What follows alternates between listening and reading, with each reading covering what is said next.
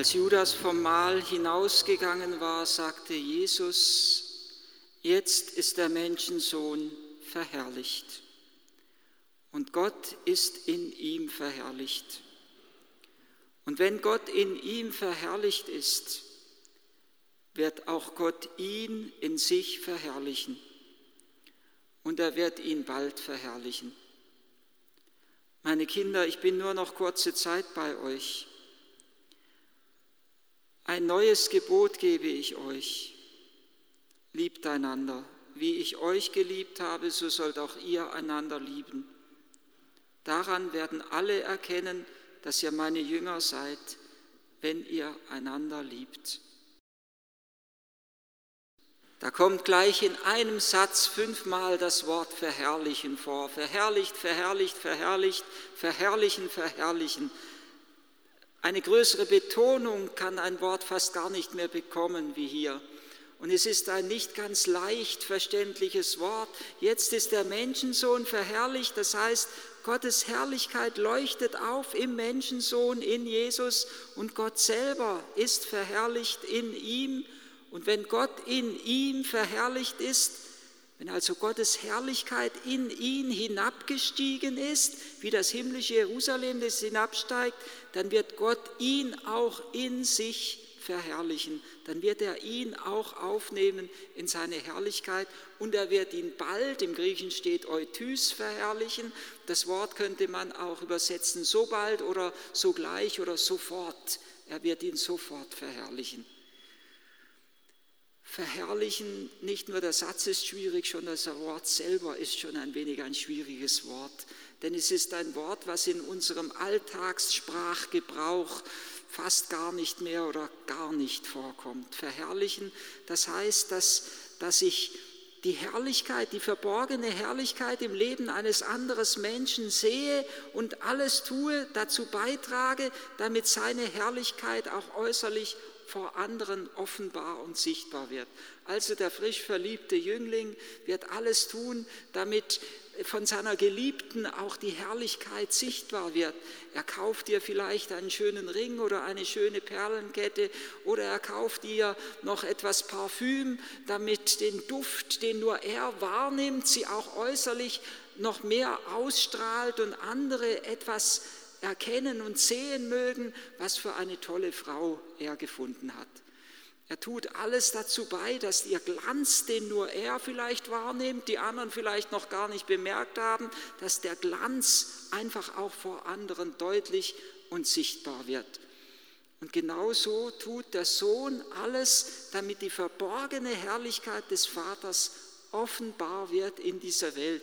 Jesus betet ja sogar um die Offenbarwerdung der Herrlichkeit des Vaters. Wenige Tage vor seiner Hingabe am Kreuz, wenige Tage, das ist ja im Abendmahlsaal gesprochen, die Worte, die wir eben gehört haben, wenige Tage zuvor, da hat Jesus noch gebetet, was soll ich sagen, Vater, rette mich aus dieser Stunde, aber deshalb bin ich ja in diese Stunde gekommen, Vater, verherrliche deinen Namen. Das heißt nichts anderes als, lass die Herrlichkeit deines Wesens in meiner Hingabe aufleuchten und in dieser Welt sichtbar werden. Und Jesus betet noch einmal am Ende der Abschiedsreden in seinem hohen priesterlichen Gebet, Vater, verherrliche deinen Sohn, damit dein Sohn dich verherrlicht. Vater, lass deine Herrlichkeit in mir aufleuchten. Die Herrlichkeit des Vaters besteht darin, dass er die Welt so sehr geliebt hat und den Menschen so sehr geliebt hat, dass es einen einzigen Sohn für, für diese Welt hingab und für den Menschen hingab. Und deshalb leuchtet nirgendwo so sehr die Herrlichkeit des Vaters auf, als in der Hingabe des Sohnes. Genau da, wo Judas Jesus verrät, wo Jesus sich freiwillig in die Hände der Sünder ausliefert, genau in dem Moment sagt Jesus, jetzt ist der Menschensohn verherrlicht. Jetzt leuchtet Gottes Herrlichkeit in die Kraft seiner Liebe und seiner Hingabe durch meine Hingabe am Kreuz in diese Welt hinein. Er betet, Vater, verherrliche deinen Sohn, damit dein Sohn dich verherrlicht. Es geht ihm nicht um die Selbstherrlichkeit, sondern es geht um ihm um die Herrlichkeit des Vaters. Es geht ihm nicht darum zu zeigen, wer er ist, sondern es geht ihm darum zu zeigen, wie sehr der Vater diese Welt liebt. Jesus betet, Vater, verherrliche deinen Sohn nicht um seinetwillen, sondern um des Vaters willen und um unseretwillen. Denn wenn in ihm und in seiner Hingabe Gottes Herrlichkeit aufleuchtet, dann wird auch in Jesus sichtbar, zu welcher Herrlichkeit wir Menschen berufen sind. Dass die Herrlichkeit des Menschen gerade darin besteht, sein Leben in Liebe hinzugeben für andere. In Christus wird sichtbar, zu welcher Groß, Größe und Würde der Mensch fähig ist und zu welcher Größe und Würde er auch berufen ist. Und deswegen fügt ja Jesus hier gleich hinzu, völlig unverständlicherweise ist im heutigen Sonntagsevangelium genau dieser Vers ausgelassen.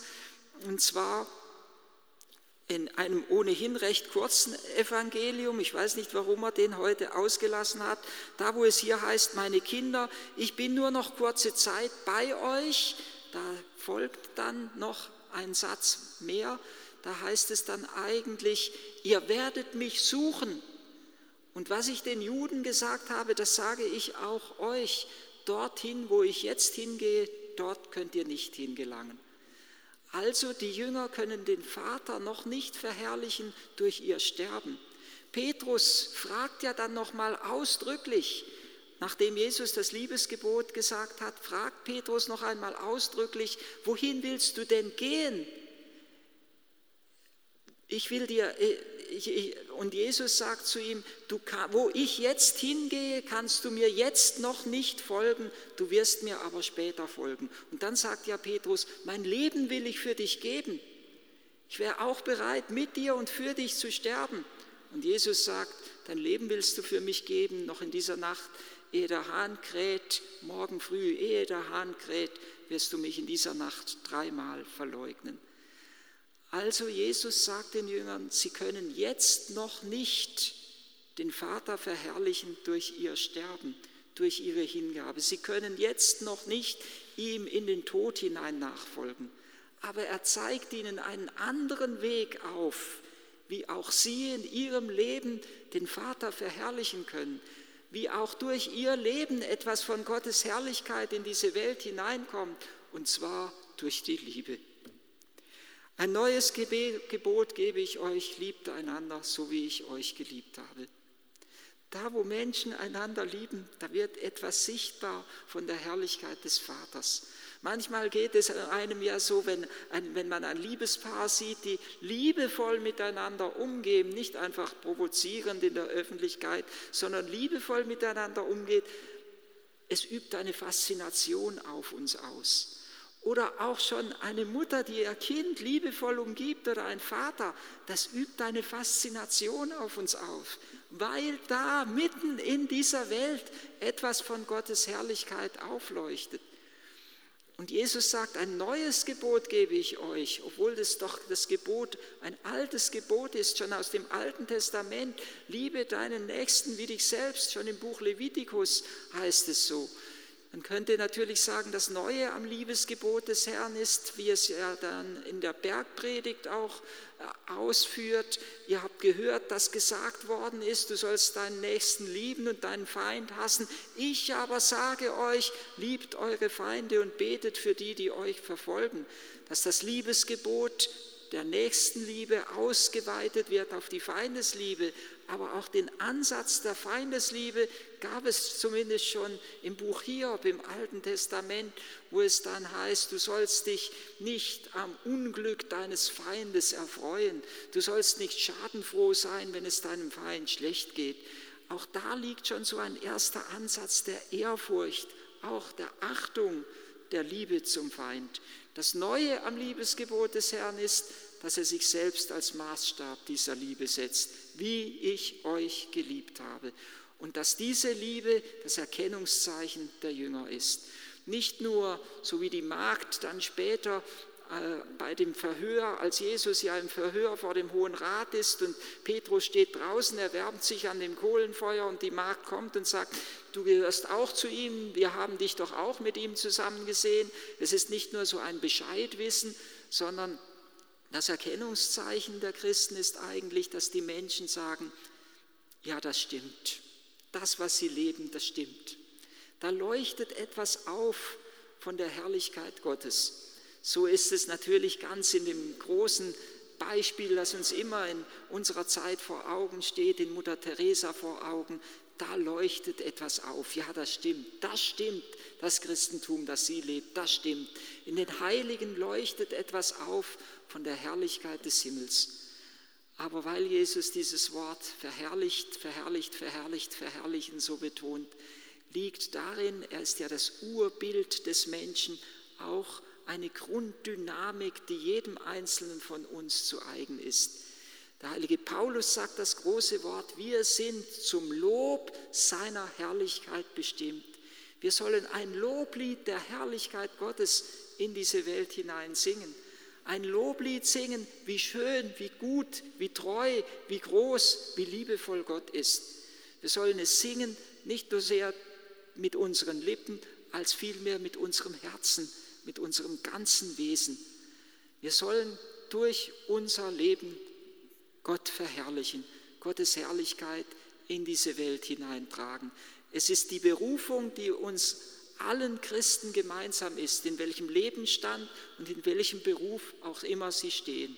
Es ist die gemeinsame Berufung aller Getauften, dass wir Gottes Herrlichkeit in diese Welt hineintragen, so wie es uns Jesus vorstellt.